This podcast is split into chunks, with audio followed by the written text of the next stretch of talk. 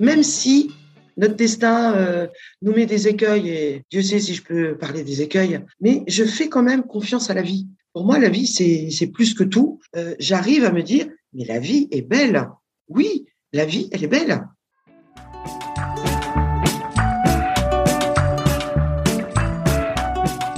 Vous écoutez le 27e épisode de PLAF, le podcast dont l'objectif est de faire entendre et de combattre les discriminations dans l'emploi subies par les femmes dès l'approche de la cinquantaine. PLAF, c'est l'acronyme de Place aux femmes fortes. Je suis Claire Fleury, retraitée, passionnée par les mutations du monde du travail, mobilisée contre les inégalités femmes-hommes en campagne pour contribuer à déconstruire les stéréotypes agistes et sexistes. Voilà, ça y est, on y est. Arrivé au dernier mois de cette première saison du podcast. Moi, je me demandais bien comment terminer. Alors, c'est un post de Valérie Racco, posté sur LinkedIn il y a quelques semaines, qui m'en a soufflé l'idée. Alors, le post de Valérie était rédigé de cette manière-là. Sur cette photo, j'ai plus de 50 ans. Je me suis pris le mur du vieillissement dans la figure. Dans notre société, vieillir n'est pas toléré. À 50 ans, une femme est jugée sur la pente descendante. Alors que j'ai besoin et envie de travailler, je me retrouve face à un marché de l'emploi qui me discrimine en raison de mon âge et de mon sexe.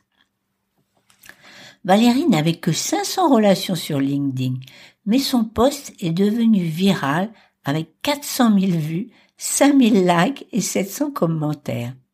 Parmi une grande, très grande majorité des commentaires abondants dans le sens de Valérie, j'ai pu repérer quelques exceptions notables, des femmes qui s'attachent à expliquer qu'elles-mêmes sont parvenues à contrecarrer ce que Bénédicte Janssen nomme le duo maléfique et Marie Charelle la paire infernale je vous renvoie à l'épisode 23 de Plaf qui traite du cumul des stéréotypes agistes et sexistes. Alors j'ai pris contact avec certaines de ces courageuses. Pascal, l'invité de cet épisode, a répondu très vite à ma demande d'interview en écrivant ceci. Si je peux apporter mon témoignage et que les plus de 50 ans prennent conscience que tout est possible, même dans les situations les plus désespérées, c'est avec grand plaisir que je le ferai. Alors c'est ainsi que le thème de la série de juin est né. Tout est possible pour les plus de 50 ans, même si c'est difficile. Alors vous allez écouter Pascal. En octobre dernier, elle aussi avait posté sur LinkedIn un post très bouleversant qui célébrait sa renaissance et se terminait par la phrase suivante. Ceci est un message d'espoir. Aujourd'hui, elle a 60 ans, vit en compagnie avec son fils de 22 ans cumule plusieurs activités professionnelles qui lui permettent de vivre, est entourée de quelques amis fidèles et entretient un réseau de bonnes relations. Et pourtant, il y a quatre ans, tout s'est effondré autour d'elle. bonjour Pascal, euh, est-ce que tu veux bien nous raconter ce qui est arrivé à ce moment-là? Donc octobre 2017, eh bien euh, décès de mon mari. Euh, moi j'ai 55 euh, ans et 3 mois ou 4 mois. Mon fils 18 ans et demi. ça nous arrive de plein fouet. Grand moment de, je vais dire un grand moment de solitude. tu te dis waouh. Je, je, prends conscience qu'effectivement il est décédé, mais je ne prends pas conscience de de ce qui m'attend, de l'immensité désertique qui va euh, qui va s'ouvrir à moi. Et là, c'est euh, parcours du combattant, effectivement, parce que euh, bon, il faut euh, constituer les dossiers pension de réversion, il faut penser à ce qu'on veut faire de sa vie, il faut réfléchir bah, financièrement, parce que financièrement, bah, moi, j'avais plus rien. Mon mari travaillait, moi, je ne travaillais pas depuis presque 18 ans, puisqu'on avait fait un choix de, je m'occupe de mon fils, donc j'avais cessé toute activité professionnelle. Euh, pas droit au chômage, euh, droit à rien en fait. Alors je t'interromps car je voudrais bien attirer l'attention sur la situation particulière de certaines femmes de ta génération, donc nées dans les années 1960, qui ont arrêté de travailler pour élever leurs enfants. Alors tu nous as pas encore dit que ton mari était médecin, mais pendant les années où tu élevais ton fils, tu dis que tu ne travaillais pas. Mais en réalité, tu t'occupais de lui et en plus de l'accueil des patients. Alors ce sont des exemples de responsabilité, comme éduquer un enfant, ou d'accueillir des patients et d'assurer toutes les tâches connexes du métier de médecin, qui, du fait qu'elles sont pas rémunérées, sont restées invisibles. Enfin, invisibles pas tant que ça parce qu'il a fallu que ce dévouement gratuit des épouses des médecins généralistes disparaisse peu à peu pour qu'on s'aperçoive rétrospectivement combien il était important. Alors j'ai déjà répété plusieurs fois ici que les pensions de droit direct des femmes sont inférieures de 38% à celles des hommes. 38% parce qu'elles ont eu des salaires plus faibles, exercé plus souvent à temps partiel et ont eu des évolutions de carrière moins favorables. Mais aussi parce que, comme toi, Pascal, elles ont eu des carrières discontinues. Alors j'en profite pour vous donner un chiffre euh, incroyable, mais très facile à mémoriser quel est le pourcentage de femmes retraitées dont la pension est inférieure à 1000 euros? Alors je vous laisse quelques secondes, le temps de vous dire que ce chiffre provient d'un article d'Alternative économique de juillet 2021, rédigé par Michael Zemmour, qui est prof à Sciences Po Paris. Alors ce sera bien sûr le chiffre plaf de cet épisode. Écoutez bien, 50% des femmes touche une pension inférieure à 1000 euros. Alors excuse-moi pour ce petit aparté. Est-ce que tu peux reprendre où tu en étais? Et ce que tu as vécu dans les premiers mois qui ont suivi la disparition de ton mari Et euh, là, il faut vraiment euh, tout poser et puis euh, gérer par, par urgence. Donc c'est un toit, c'est comment je vais vivre, comment je vais nourrir mon fils. Parce que ma première question, ça a été comment je vais le nourrir à l'aube de sa période d'adulte. Donc, euh, bon, se passe euh, quelques mois où bah, je me bataille sur tous les fronts. Dans les différents thèmes hein, que j'avais abordés, il n'y en avait pas un qui tournait correctement. Donc, pour donner une idée, pension de réversion, 18 mois pour les mettre en place. Il faut se prendre par la main, il faut avoir un minimum de connaissances. si on les a pas, on ne vient pas vous les donner. quand on est face à un deuil, il ne faut pas penser que tout le monde va arriver vers vous. Non, au contraire. C'est quelque chose de très négatif ressenti par les autres qui se disent Ouh là là, alors on va prendre notre distance. Alors il n'y a que les vrais amis, je dirais la vraie famille euh, qui reste présent. Sinon les autres c'est euh, non. Alors après ils s'excusent, ils arrivent à trouver des formules. Non mais tu sais bon on savait que tu avais beaucoup de choses à faire, donc on n'a pas voulu te déranger. Alors c'est peut-être de la pudeur, j'en sais rien. Pour certains, c'est des faux fuyants pour moi. Mais bon, moi, j'ai appelé les, plus proches parce que j'étais dans l'incapacité de parler. Euh, je me suis retrouvée euh, sans voix pendant pratiquement 15 euh, jours. Hein. Euh, quand on me connaît, euh, imaginez Pascal ne pas parler pendant 15 jours, là, on se dit c'est de l'utopie. Non, non, ça a été la réalité. Je n'avais plus de voix. Et depuis, ma voix s'est transformée. Elle s'est cassée. Le vide se fait, mais naturellement. Face au grand malheur, euh, les gens ne sont pas forcément là parce qu'ils en ont peur, ils savent pas comment euh, aborder. Euh, alors que bon, moi c'est quelque chose que bon, je connaissais au travers d'autres d'autres personnes, puisque mon mari était médecin. on avait des patients qui sont devenus des amis, etc. Donc on a perdu des personnes très proches. Là, il faut être simple. Il faut dire, écoute, je sais, tu es dans la peine. Dis-toi, je suis là. Est-ce que tu veux bien nous raconter qu'est-ce qui a fait que finalement tu t'es sorti de cette période d'extrême solitude? Pendant 4-5 mois, euh, j'étais euh, inabordable. J'étais euh, dans mon coin, toute seule, enfin pas toute seule parce que j'étais j'étais avec mon fils qui m'a été d'un énorme soutien. Et, et c'est vrai que j'ai découvert en lui une, une force, mais je ne soupçonnais pas. Il a été mais exemplaire. Euh, donc, on est resté ensemble. On a beaucoup discuté parce qu'il fallait discuter suite à, à cette perte euh, tragique. À un moment donné, bon, j'ai dit une phrase toute simple, mais qui avait tout son sens. J'ai dit bon, maintenant, on fait quoi? Alors, deux solutions. Alors, la première, qui est un peu plus simple, c'est on bouge pas, on reste au fond du trou, puis on attend que ça se passe. Et puis la deuxième, voilà, maintenant, eh ben, il va falloir aller de l'avant. Se retourner, ça sert à rien. C'est fait, c'est fait. Maintenant, Qu'est-ce qu'on prévoit? Comment on va articuler notre vie? Euh, Je lui ai dit, bon, moi, je suis toujours quelqu'un qui a été de l'avant, donc maintenant, je vais aller de l'avant. Pour tout dire, c'était pas la première fois dans ta vie que tu étais confronté à devoir aller de l'avant.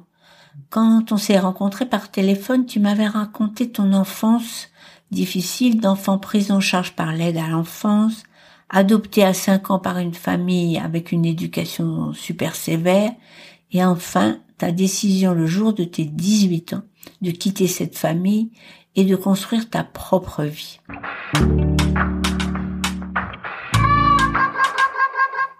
Alors dans ton profil LinkedIn, tu t'es décrite comme self-made woman. Dans ton poste, tu écris que tu as repris ton bâton de pèlerin et euh, j'ai repris euh, voilà des contacts avec euh, différentes personnes qui étaient de mon entourage. Et puis après, bon, je me suis inscrite sur sur LinkedIn. donc c'était en avril 2018. Et puis bah, de, de, fil en aiguille, voilà, mon, mon réseau s'est construit. J'ai j'ai peaufiné sur ce que j'avais envie de faire, ce que j'avais pas envie de faire surtout. Alors ayant été quand même à mon compte pendant pendant des années euh, avant d'arrêter de travailler, je me voyais difficilement reprendre un poste de salarié. Je le reconnais. Je voulais être autonome. Voilà. Me mettre sur le marché du, travail en envoyant des CV, ça n'a aucun sens puisque je sais comment ça fonctionne. On se cantonne pas sur un CV où on va passer dans la moulinette avec des mots clés. Si vous n'avez pas mis les bons mots clés dans votre CV, votre CV passe à la poubelle. Après, euh, des rencontres se sont faites. Je prends euh, ma rencontre avec euh, Jean Séric, qui a été on ne peut plus bénéfique pour moi. Quelqu'un qui, dans une bienveillance mais incommensurable, voilà, je vais dire ça comme ça, et qui m'a qui m'a aidé, qui, qui, a découvert en fait qui j'étais professionnellement malgré ma longue absence et, euh, et qui m'a dit mais non mais euh, faut y aller Pascal. Cet homme que tu appelles Jean Séric préside une agence de notation du risque. Bon, il aurait pu se dire comme tant d'autres qui fonctionnent en mode automatique. Bon, cette femme est dans la deuxième partie de sa vie, elle n'a pas travaillé pendant 20 ans, donc j'en déduis qu'elle connaît plus rien, qu'elle est usée et même peut-être même brisée par tout ce qu'elle a vécu. Ben non, au contraire, il a pris le temps en discutant avec toi, de prendre en compte toutes tes qualités et compétences, bah, par exemple la réactivité que tu avais montrée dans les épreuves, ou le réseau que tu t'étais construit. Il s'est dit, tout ce potentiel sera sans doute transférable sur l'activité de ma société. Et ça, c'est épatant. Il m'a proposé un poste, effectivement. J'avoue que j'ai failli craquer parce que je suis quelqu'un de sensible. Et donc, si tu veux euh, me faire cette proposition, euh, je me dis mais pourquoi moi? Pourquoi pourquoi ça m'arrive à moi? Alors que euh, je ne savais pas. Mais lui, lui c'est quelqu'un de bon de bienveillant, mais qui surtout arrive à à trouver le potentiel qu'il y a en chacun de nous. Je, dis de nous parce que bon, on est une équipe, on est une grande famille, et il arrive à trouver le positif, ce qui peut exploiter pas, pas dans le mauvais sens du terme, hein, exploiter, c'est-à-dire c'est mettre en exergue nos, capacités euh, professionnelles, même personnelles, parce que euh, le professionnel, on se construit à partir du personnel, bien évidemment, et, euh, et tout s'imbrique, et, et, et, lui arrive à sortir le positif de chacun d'entre nous, le meilleur. Et c'est quoi le métier qu'il t'a proposé Et à ton avis, quelles sont les raisons qui l'ont conduit à te sélectionner pour ce métier-là? En fait, on a on n'a jamais parlé d'âge. C'est un métier qui est, très euh, confidentiel, puisqu'on est une agence de notation du, du, risque. Je vais simplement dire que pourquoi, pourquoi il m'a choisi? Euh, je pense qu'effectivement, au travers de toutes mes expériences professionnelles et personnelles, il a détecté que j'avais des compétences qui rentre dans la gestion du risque parce que j'ai un certain nombre de connaissances. Et comme il me dit toujours, euh, je suis une pragmatique. Quand on est pragmatique, le risque, on, on le voit, d'accord? On sait le, pas le quantifier, mais on sait l'aborder et on sait le détecter en amont pour pouvoir le gérer en aval. Alors la rencontre avec Jean Céric est à l'origine de la maxime que tu as choisie comme représentative de ce qui guide ta vie. Alors je la donne. Il n'y a pas de hasard, il n'y a que des rencontres. Est-ce que tu peux nous en dire plus sur cette phrase-là? Alors ce que je veux dire par là, c'est que euh, si tu veux, notre vie, bon, on la connaît pas, on connaît pas notre, notre destin. Donc notre destin, il faut, il faut lui faire confiance. Même si notre destin euh, nous met des écueils, et Dieu sait si je peux parler des écueils, hein, parce que j'ai commencé à la naissance euh, jusqu'à euh, jusqu'à maintenant, enfin, un peu moins maintenant puisque ça, va mieux quand même. Mais voilà, j'en ai eu quand même un certain nombre. Pose-toi la question. Pourquoi euh, Jean-Céric est allé sur mon profil? Parce qu'on avait des points communs autres que le, travail pour lequel je, suis avec lui pour l'instant. C'est parce que c'était tracé quelque part. Je ne le sais pas. Lui ne le savait certainement pas non plus. Mais après, je vais, je vais avoir encore plein d'autres rencontres. Mais j'en ai tous les jours des rencontres. Et c'est pas le hasard. C'est le fait que ben, je suis plus abordable. Euh, je fais partie de réseaux effectivement. D'accord? J'échange, je suis quelqu'un qui communique, je, je, travaille dans différents domaines. Donc, effectivement, je multiplie les possibilités. Après, j'ai des gens qui parlent de moi à d'autres personnes. Donc voilà, c'est le, le bouche à oreille, ça fait boule de neige. Et quand on est, euh, on va dire, quelqu'un de, de simple, bon, comme je dis euh, des fois, euh, quand on me dit est-ce que je peux vous appeler Pascal? Oh, mais Je dis mais il n'y a pas de problème. Hein. Je dis moi, je suis pas Madame de Pompadour. Hein. J'en fais tous les jours des rencontres et qui m'apportent, et je pense que je leur apporte aussi, sinon, bon, on continuerait pas euh, à échanger, euh, tout simplement. Et, et la vie, c'est euh, c'est ça, c'est c'est des rencontres permanentes, ce sont des échanges. On construit de, de, belles amitiés. Bon, moi, des, des vrais amis, j'en ai j'en ai très très peu. ça se compte sur la sur les doigts d'une main. Est-ce que, avec le recul, tu peux nous dire d'où tu tiens cette force intérieure? Je suis une optimiste nature. Je le, reconnais très volontiers. Euh, c'est ce qui me permet d'ailleurs certainement de m'en sortir parce que euh, je j'arrive malgré tout ce qui a pu m'arriver, euh, j'arrive à me dire mais la vie est belle. Oui, la vie elle est belle. La vie elle commence tous les matins quand je me lève. Tu vois, je m'endors le soir avec des soucis, des machins, puis je me lève le matin, j'ai oublié, je me dis, bon, allez, on rattaque une nouvelle journée, euh, on va aborder, puis la nuit, des fois, elle porte, elle porte conseil aussi, hein. elle m'aide dans beaucoup de choses la nuit, même si je dors pas beaucoup, mais je réfléchis, je pense, euh, etc. Mais euh, tu te lèves le matin et tu repars pour une nouvelle journée. Donc ça, c'est, voilà, c'est la vie. Et le jour où tu te réveilles pas, c'est que, voilà, il n'y a plus la vie. Enfin, ce qui est incroyable chez toi et qui m'impressionne vraiment, c'est ce que tu écris à la fin de ton poste. Et tu dis, Aujourd'hui, grâce à de très belles personnes rencontrées sur mon chemin, je gravis et continue l'ascension de cette montagne. Donc, tu n'en auras jamais fini. Donc, moi, je me suis donné euh, des objectifs. Je m'en donne encore des objectifs. Et, et, je vais continuer à m'en donner parce que je suis, euh, je suis insatiable là-dessus. Et, euh, et je me dis, si, si j'arrive à ça, eh ben, pourquoi j'arriverai pas encore au-dessus? Et je je sais pas en fait, et je peux même pas te dire, si tu veux, quand est-ce que sera le haut de la montagne, parce que je n'en sais rien moi-même. J'ai pas fait les longues études, j'ai pas fait l'ENA. Ce que j'ai pas fait dans les études, moi je le fais à côté. Je découvre. Alors je mets du temps, mais ça on s'en fout. Euh, j'ai toute la vie devant moi. J'espère que j'ai encore de très longues années devant moi, parce que j'ai plein plein de choses encore à faire. J'ai plein de projets. Alors il y en a que je rate, mais ça me sert, euh, ça me sert pour avancer mieux pour d'autres objectifs, euh, parce qu'il faut se servir des échecs. Hein. C'est les meilleures leçons qui puissent nous arriver, les échecs. Donc on s'en sert, on se construit autrement, et puis on rebondit encore mieux.